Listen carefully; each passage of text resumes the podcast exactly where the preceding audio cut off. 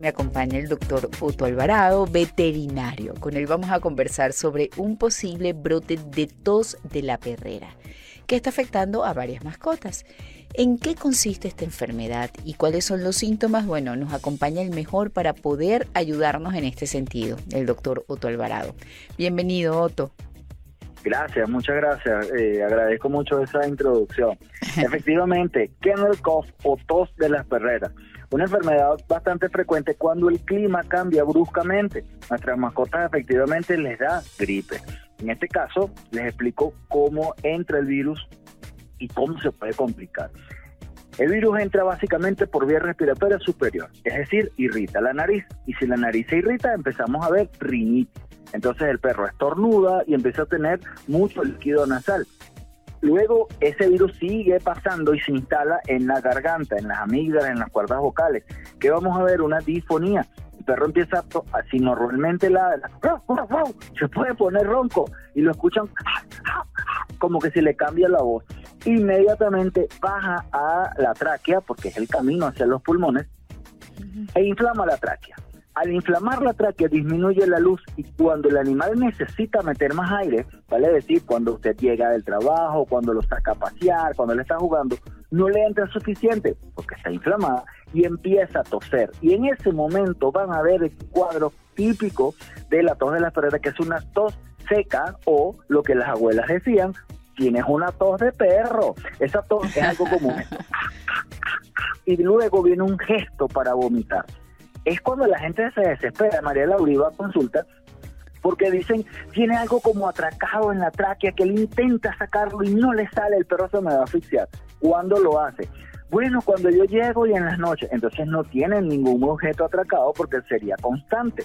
Lo que está pasando probablemente es que tenga una traqueitis positiva, es decir, inflamación de la tráquea. Vamos a chequearlo efectivamente al tocar la tráquea con mis manos, con el collar, cuando usted lo carga, el animal hace ese gesto. Tos seca, inmediatamente intenta vomitar.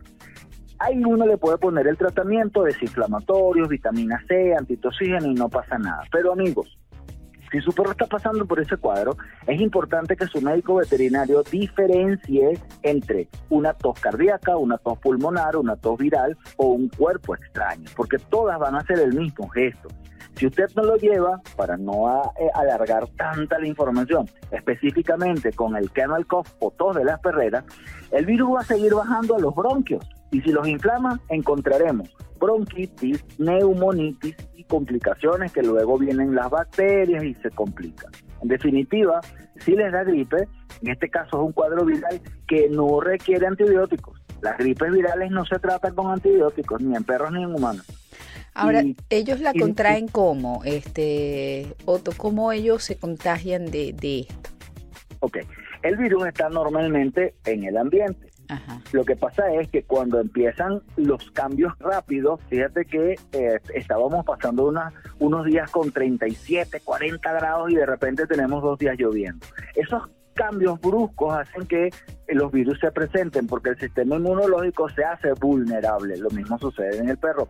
Esos sistemas de defensa que están en todas las vías respiratorias, cuando hay frío, se detienen. Por eso las abuelas sabias decían, quítate del frío, ponte una sereno, porque el frío favorece a que el virus de la gripe se disemine. ¿Por qué? Mm. Porque el virus de la gripe tiene una cubierta lipídica, es decir, una cubierta grasa.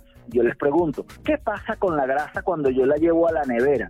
Se pone dura, ¿verdad? Que es una capa grasa dura que tiene, por ejemplo, los caldos, los hervidos. Así sucede con el virus de la gripe, se pone duro cuando hay frío, pero cuando hay calor, esa grasa se disuelve y el virus muere. Esa es la razón, amigos, porque cuando hay mucho calor, hay pocos cuadros gripales, pero cuando hay cambios de temperatura y empiezan las lluvias o se enfría el ambiente, se desatan los cuadros virales. Claro. Este, a ver, ¿puede contagiarse de perrito a perrito? Excelente pregunta. Es altamente contagiosa entre perros. Para que tengan una idea, por eso se llama tos de las perreras. Cuando estornuda o tose el primer perro, lo disemina 100 metros.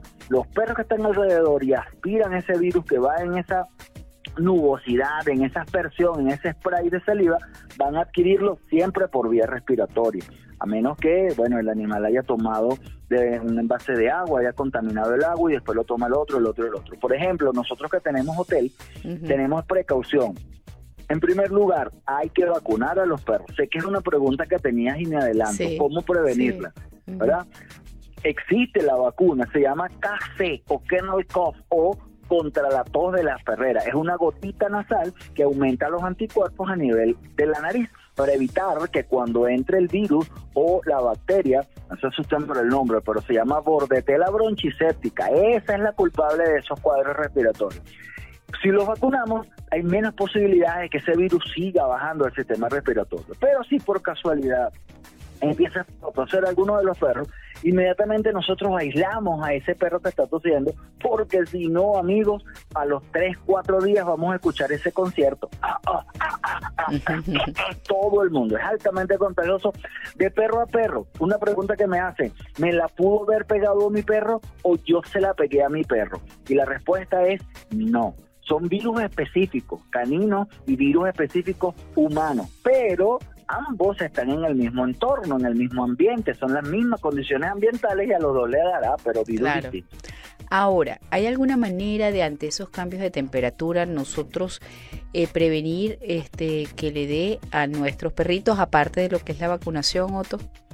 Sí, aparte de la vacunación, eviten los cambios climáticos bruscos. Entonces, si usted tiene un animal que está fuera de la casa, estén pendientes, porque ah, en estos días mucho calor, estuvimos hablando del golpe de calor, que la sombra, el agua, etcétera. Pero epa, se está nublando, ay, va a lloviznar. Acuérdense del perro, que el perro no tiene la capacidad de decir, epa, me voy a mojar. Entonces, sí, otra otra cosa que, que, sucede mucho, el perro está atrás todo el día con calor jugando, bueno, vámonos para otra casa y lo monto y le prendo el aire acondicionado al, carro, al perro. Claro, sí. Eh, mucha gente pregunta, pero ¿por qué no le da a los perros que viven en la nieve? Porque no tienen cambios bruscos de clima. Ellos siempre en el mismo clima. de manera progresiva y su sistema inmunológico sabe cómo defender. Así es. Bueno, Otto, redes sociales, porque yo sé que mucha gente seguro tendrá preguntas que, que hacerte directamente totalmente a la orden de tu programa. Me preguntan muchísimo, lo ve muchísima gente y eso me encanta. Arroba doctor Otto TV. TR, que es abreviado doctor, y otros con doble T, arroba doctor Otto TV en todas las redes sociales. Bueno, muchísimas gracias al doctor Otto Alvarado, veterinario que nos habló de la tos de la perrera, un posible brote precisamente por los cambios de clima que pueden afectar a nuestras mascotas.